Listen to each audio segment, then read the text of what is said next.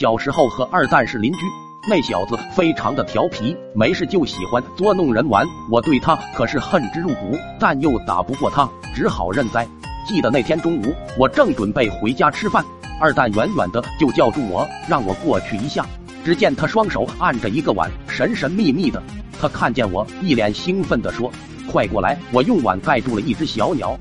等会我手放开的时候，你赶紧伸进去把小鸟抓住。等会我们两个人一起玩鸟，怎么样？我一听就来劲了，连连说好。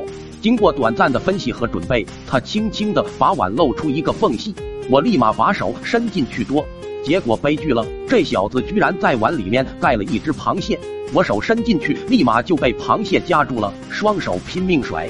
但是螃蟹估计也被吓得不轻，我甩得越狠，它夹得越紧，手疼的不行，眼泪也止不住流了出来。回去以后手肿了几天。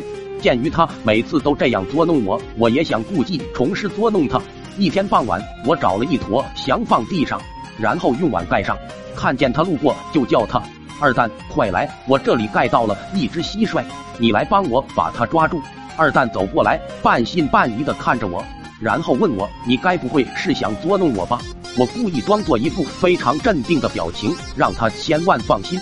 正当他凑过来准备伸手进去抓时，表哥过来了，看我们俩在这里盖着个碗，好奇的问：“你们在这干啥呢？”二蛋赶忙对表哥说：“你表弟盖到了一只蟋蟀，正准备抓出来玩。”表哥一听有好玩的，顿时来了劲，大声吵吵着把二蛋撵开，他要亲自来抓。我极力的劝阻，但是表哥完全不听。没有办法，我只好慢慢的打开盖着的碗。表哥两只手迅速的按了进去，毫无疑问的，双手沾满了鲜黄的翔。